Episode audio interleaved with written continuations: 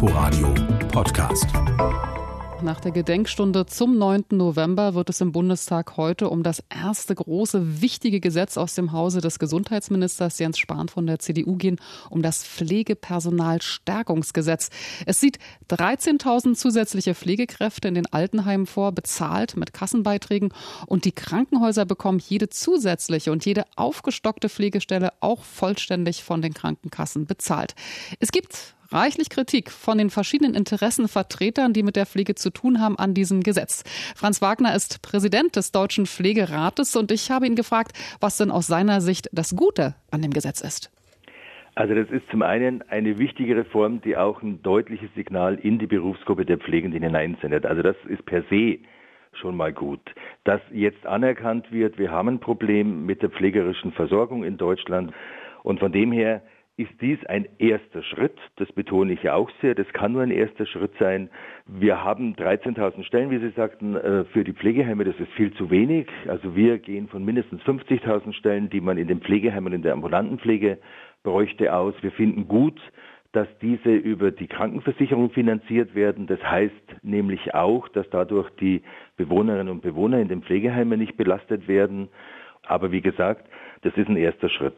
Ähm, nun heißt es zum Beispiel vom Paritätischen Wohlfahrtsverband, äh, der ja in der Altenpflege sehr aktiv ist, äh, dass das Personal im ambulanten Bereich im Gesetz nahezu vergessen worden sei. Das sieht man als Fehler an. Also, dass alles sozusagen in die Heime gesteckt wird, auch in die stationäre Pflege. Was sagen Sie dazu? Also es ist richtig, ja, am meisten wird im Moment sogar in der Krankenhauspflege investiert. In der ambulanten Pflege, die fällt im Moment ein bisschen hinterunter. Übrigens auch die Pflege in Rehabilitationskliniken. Von den Reha-Verbänden, da kommt ja schon der Hinweis, unsere Kräfte werden abwandern in die Krankenhäuser, weil sie dort besser bezahlt werden. Und wenn jetzt diese Stellen dort auch noch von den Krankenkassen finanziert werden, dann sehen wir da einen großen Notstand auch bei uns in Zukunft.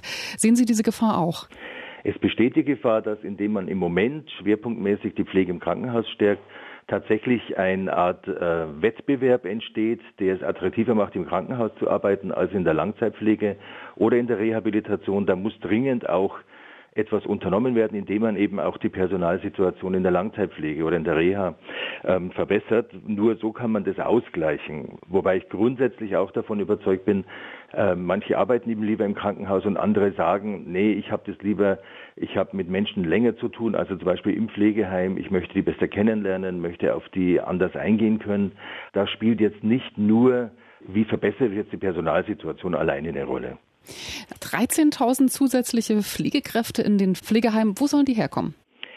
Kurzfristig kann die nach unserer Auffassung nur dadurch gewonnen werden, indem man die Teilzeitquote reduziert. Pflege ist ein klassischer Frauenberuf. 85 Prozent der Menschen, in der Pflege arbeiten, sind Frauen. Und wir haben eine Teilzeitquote von über 60 Prozent. Das ist deutlich mehr als in der Wirtschaft allgemein. Und wenn da nur jede bereit wäre, ein, zwei, drei Stunden pro Woche mehr zu arbeiten oder auch manchmal die Arbeitgeber das eher akzeptieren würden, das ist in der Langzeitpflege manchmal der Fall. Und wenn wir die Zehntausende Menschen, die in der Pflege ausgebildet sind, aber wegen der Arbeitsbedingungen in der Pflege nicht mehr arbeiten, wenn wir die davon überzeugen können, es hat sich grundsätzlich was verbessert, dann könnte man viele von denen sicherlich auch davon überzeugen, zurückzukommen in den Beruf. Das ist die kurzfristige Lösung. Mittelfristig geht es nur über Investitionen in Ausbildung, in eine gute Ausbildung, bei der die Leute dann auch Lust haben, nach der Ausbildung im Beruf zu bleiben, im Beruf zu arbeiten und dort für sich Entwicklungschancen sehen. Äh, schauen wir uns nochmal die Krankenhäuser an. Also vom Spitzenverband der Kassen GKV heißt es, in Ballungsräumen haben man zu viel Kliniken, die dann auch nur wirtschaftlich arbeiten können, wenn sie Patienten unnötig lange auf der Station behalten. Äh, heißt also, man braucht da dann mehr Pfleger äh, und klar, dass es dann mehr Pflegepersonal auch benötigt. Also wenn wir es schaffen würden, in einer sinnvollen Art und Weise ähm, Krankenhausbetten abzubauen oder vielleicht auch das eine oder andere Krankenhaus in ein Gesundheitszentrum zu verwandeln, dann würde das auch Personalressourcen freisetzen. Wir haben natürlich ein Problem dadurch, dass als die Fallpauschalen eingeführt worden sind zur äh, Finanzierung der Krankenhäuser, dass man dort massiv Pflegepersonal abgebaut hat und auch Ausbildungsplätze reduziert hat. Das hat uns eingeholt, weil eben der, der pflegerische Bedarf in den Krankenhäusern nicht gesunken ist, sondern der ist mindestens gleich geblieben, wenn nicht gestiegen. Und es sind aber nicht genügend Pflegende da, die tatsächlich diesen Versorgungsbedarf erfüllen können. Sie haben gesagt, dieses Gesetz ist ein erster Schritt. Was wäre der nächste? Was uns fehlt, ist zum Beispiel ein Personalbemessungsverfahren äh, für die Pflege im Krankenhaus.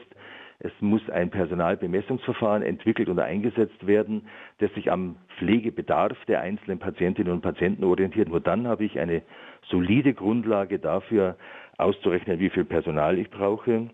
Für die Langzeitpflege brauchen wir unbedingt eine Nachbesserung bei der ambulanten Pflege und nach den 13.000 Stellen als erster Schritt weitere Stellen, die dann auch über die Krankenversicherung zu bezahlen sind. Und wir brauchen vor allem ein Versprechen, wo wollen wir denn insgesamt hin? Zum Beispiel, wir wollen in drei, vier, fünf Jahren 100.000 Stellen mehr schaffen.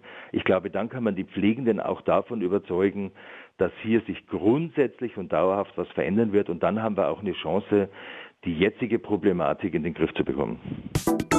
Inforadio Podcast.